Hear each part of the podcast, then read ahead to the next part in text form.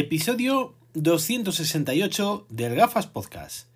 El día 30 de julio fue cuando grabé el último episodio del podcast en el cual os estuve contando mi experiencia con el Tesla Model 3.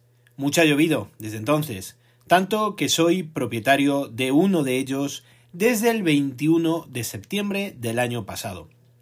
Después de todo este tiempo, me veo en la obligación de iros comentando curiosidades, algún que otro truco y demás características de este vehículo eléctrico. Pero antes, también os quería comentar y disculparme eh, contándoos cómo estoy intentando organizar eh, mi tiempo. Ya sabéis que os comenté que teníamos un familiar con un problema grave de salud, que finalmente ha terminado de la manera que os podéis imaginar. Además, mi trabajo me absorbía las energías que podía tener o que me sobraban en el día a día para poder grabar los podcasts. Una cosa y la otra hacía muy difícil el continuar con dicho podcast. El 21 de febrero ha sido mi último día en ya mi antiguo trabajo. Y el 22 de febrero, justo al día siguiente, he comenzado una nueva experiencia laboral, la cual espero que me brinde el tiempo que busco y la calidad que pretendo tener para poderla compartir junto con mi familia. Pero bueno, comencemos con lo que os quería contar y con lo que vengo a contaros. En la familia teníamos un vehículo, un vehículo bastante bueno, un Audi A4 con tracción a las cuatro ruedas, automático, con un equipamiento alto y mucha, mucha seguridad. La verdad es que era una joyita de vehículo. El coche hacía justo cuatro años en octubre y lo hemos dejado con cerca de 180.000 kilómetros. Tenía un montón de extras y estaba en un estado excelente. Cuando decidimos embarcarnos en la compra del Tesla, comenzaron a surgir muchos inconvenientes y sobre todo dudas, muchas dudas derivadas de la decisión que íbamos a tomar. Como os comento, nuestro anterior vehículo estaba en un estado impecable y teníamos dos opciones, quedarnos con él y machacarlo en cuanto a kilometraje, o bien intentar cambiarlo y aprovechar todavía la valoración que nos podían dar por él. En primer lugar, has de saber que si estás pensando en comprarte un Tesla, te olvides absolutamente de todo lo que conoces en experiencias anteriores en compras de vehículos. Este coche lo puedes comprar desde tu casa y su página web o bien acercarte a un concesionario. La experiencia va a ser la misma. Olvídate de negociar precio, regalos y demás porque no vas a conseguir nada, por lo menos en el momento en el que estoy grabando este podcast tienen todo vendido y no hay negociación posible.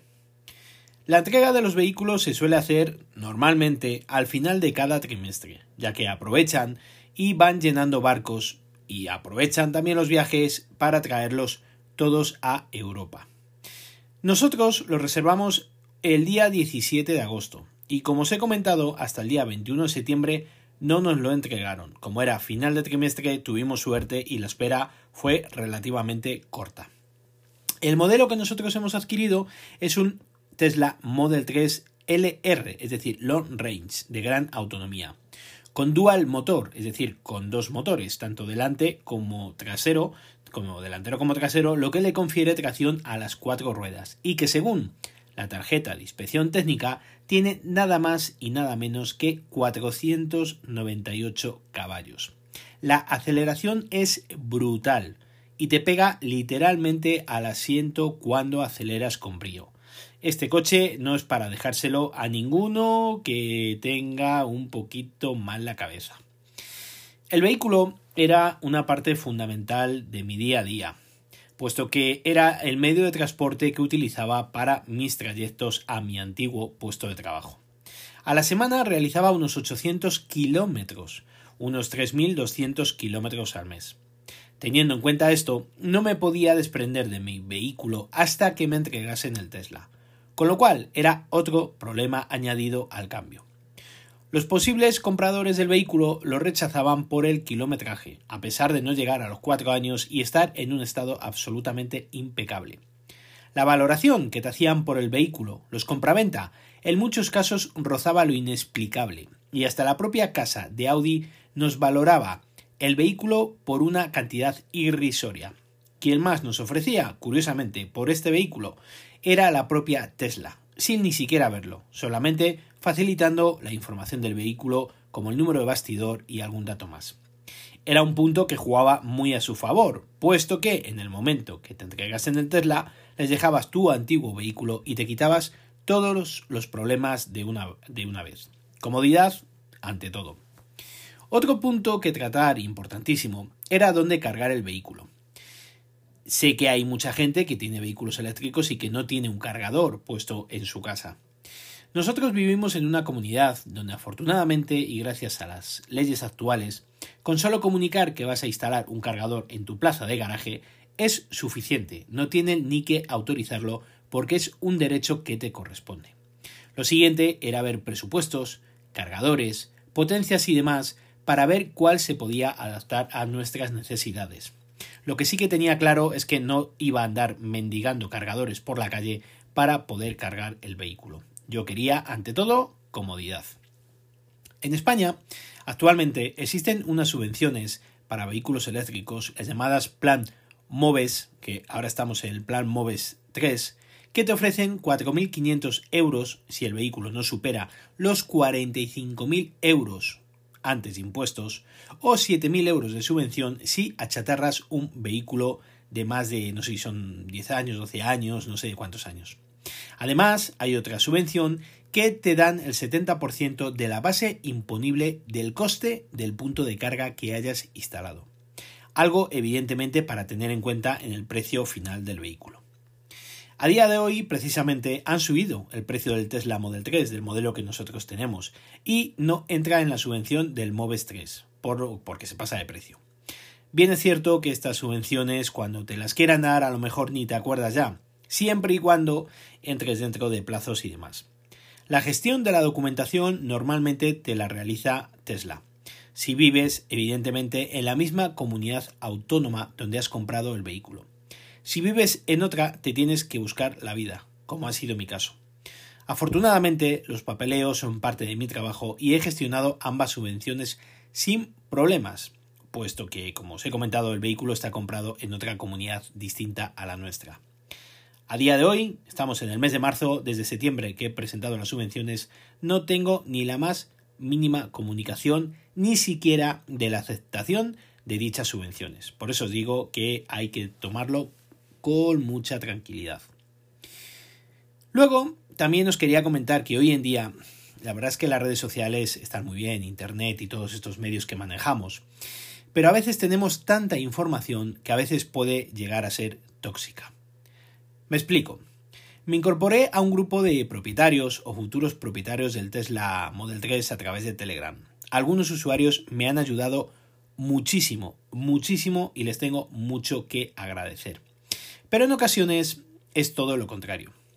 Empiezas a leer que si este coche tiene muchos fallos para lo que cuesta, que si no viene bien terminado, que si las baterías son mejores las del Model 3 que viene de Estados Unidos que las de los vehículos que vienen de Shanghái, como es mi caso, que si las puertas hacen mucho ruido al cerrar, que si no está bien insonorizado, que si la autonomía no es lo que parece, que si la pintura también es mala, los frenos malísimos, vamos, todo negativo. Te quitan las ganas de comprártelo.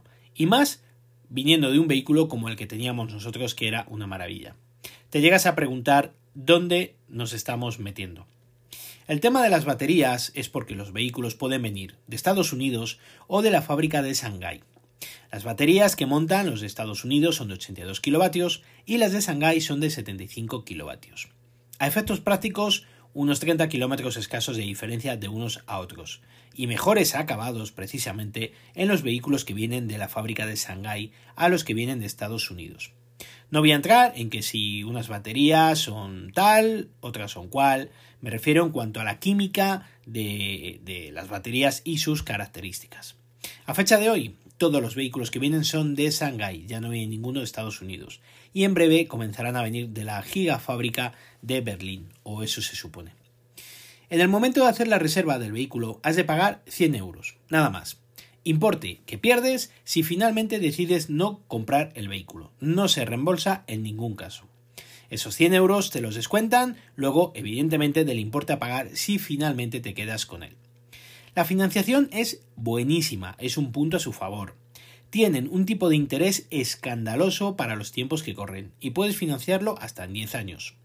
Actualmente la financiación está con el Banco Santander y con la Caixa a un 3,25% y últimamente parece que lo han bajado en algunos casos al 2,75%.